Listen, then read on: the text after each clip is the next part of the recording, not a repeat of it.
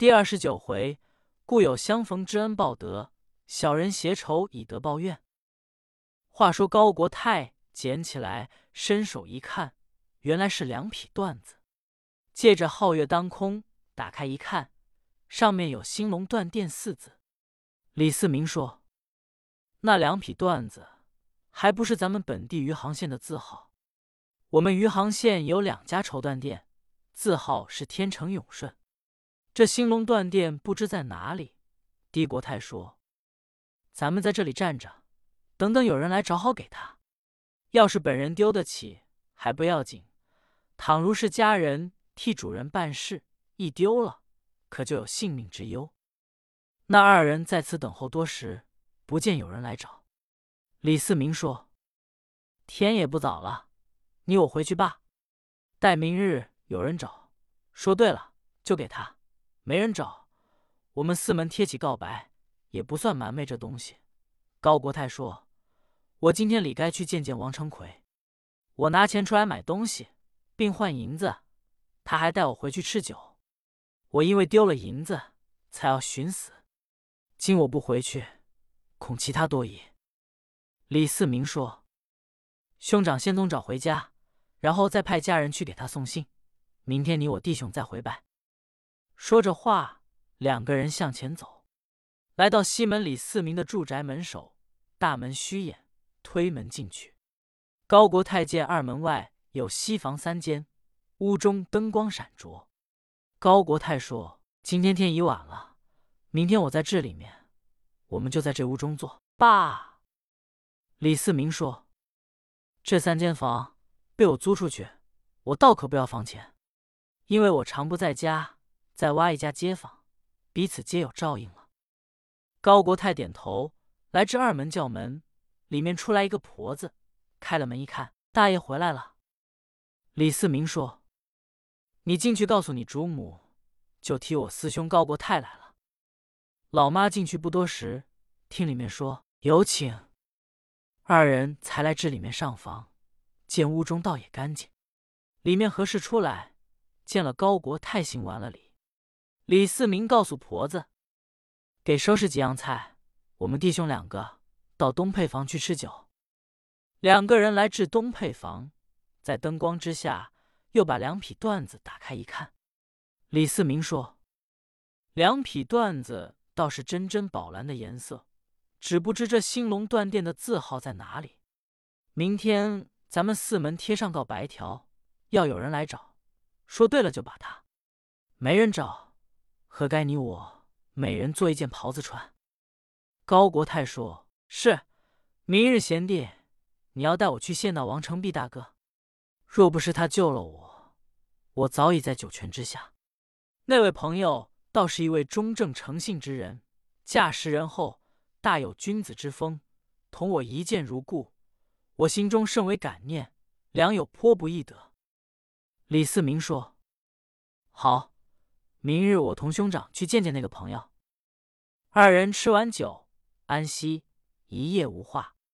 次日天明起来，二人进面吃茶，只听外面有人叫道：“李四明，你家住着一位高国泰吗？”连声叩门，二人站起来，到了外面，门开了，一看，门口站两个头一一带着四个伙计，头戴青布英灵帽，身穿青布衬衫，腰扣皮停带，足下穿着窄腰快靴，个个手拿铁齿木棍。这两个头儿，一位叫金灵寿，一位叫董世昌。一见高国泰道：“朋友，你姓高，叫国泰罢。”高国泰说。不履，二位怎样呢？那头儿一抖铁锁，把高国泰锁上。李四明走来一拦，把李四明也锁上了，拉住说：“进院搜赃。”到里院各屋一找，由东蜀找出那两匹缎子来。李四明二人问头儿：“你二人因什么事把我二人锁上？”金头说：“这里有一张票子。”是我们本县老爷派我们来急速居所，我二人无故也不敢误锁良民，屋梁担不了。你二人做的事自己也知道，上来问我们吗？那些头一说，拉着走，休要多说。到了衙门，你们就知道期。”立刻拉着二人抱了二匹缎子，到了县衙班房之中坐下。此时老爷迎公接差未回，后至日色西斜之时，老爷方回衙署之内，立刻传伺候升堂。三班人一喊唐威，站班伺候。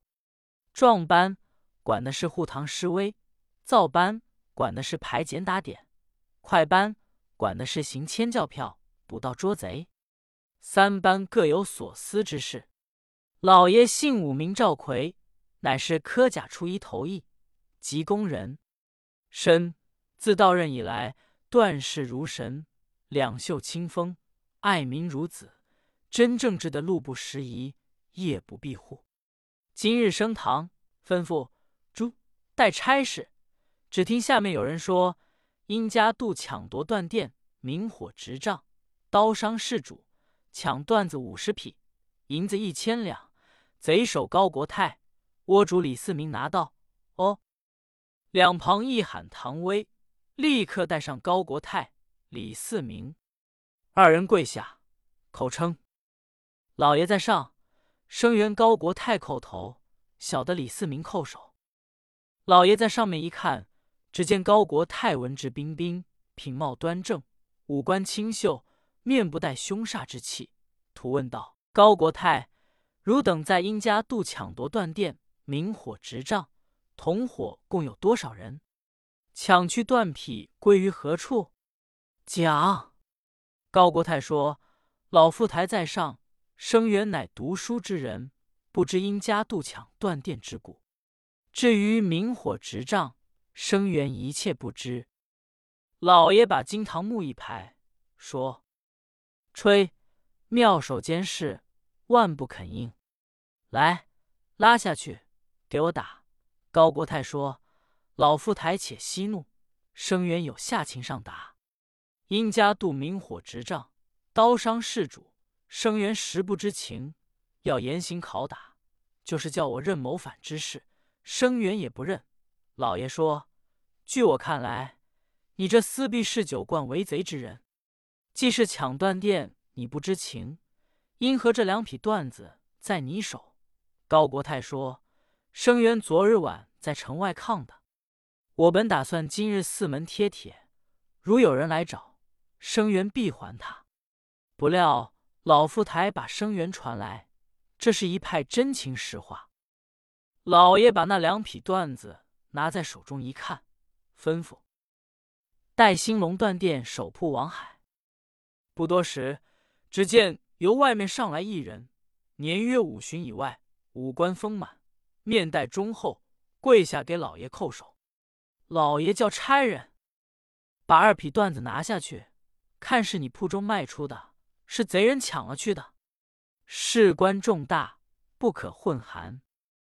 王海拿过去一看，说：“老爷，这两匹缎子是贼人明明抢了去的。”老爷一听，问：“你怎么知道是被贼人抢了去的？有什么凭证？”讲。王海说：“回老爷，有凭证，在小的铺子内，架子上的货。”就有兴隆断电，没有我们铺中的图记对应。要是有人上我们那里买的缎子，临买好之时，单有一个对应图记是篆字，生财有道。这段子上没有对应，故此知道是贼人抢去的。老爷吩咐下去，高国泰跪在一旁听得明白。老爷说：“高国泰，你可曾听见了吗？给我上幻棍。”写起来再问。高国泰说：“老副台的名剑，生源这两匹段子实是实的，就是贼人抢了去，也许遗失被生源抬着。老副台说生源明火执仗，有何凭证可以考核？”老爷一听，勃然大怒，把金堂木一拍，说：“你这厮分明是老贼！”竟敢在本县面前如此刁滑！你还说本县把你判屈了，吩咐左右把见证带上来。高国泰一听有见证，吓得面上失色。只见从旁边带上一个来。高国泰一看，并不认得。只见此人有二十余岁，头戴青布头饰。昨夜晚间，有贼首高国泰在他家里诉说殷家渡的明火执仗，刀伤事主。我和房东并无冤仇，怕老爷访之，小的有知情不报，纵贼脱逃之罪。老爷吩咐先把冷二带下去，派金灵寿、董世昌把高国泰、李四明一并所拿到案。即二人一到，说待见证，便把冷二带上来。不知如何判法，且看下回分解。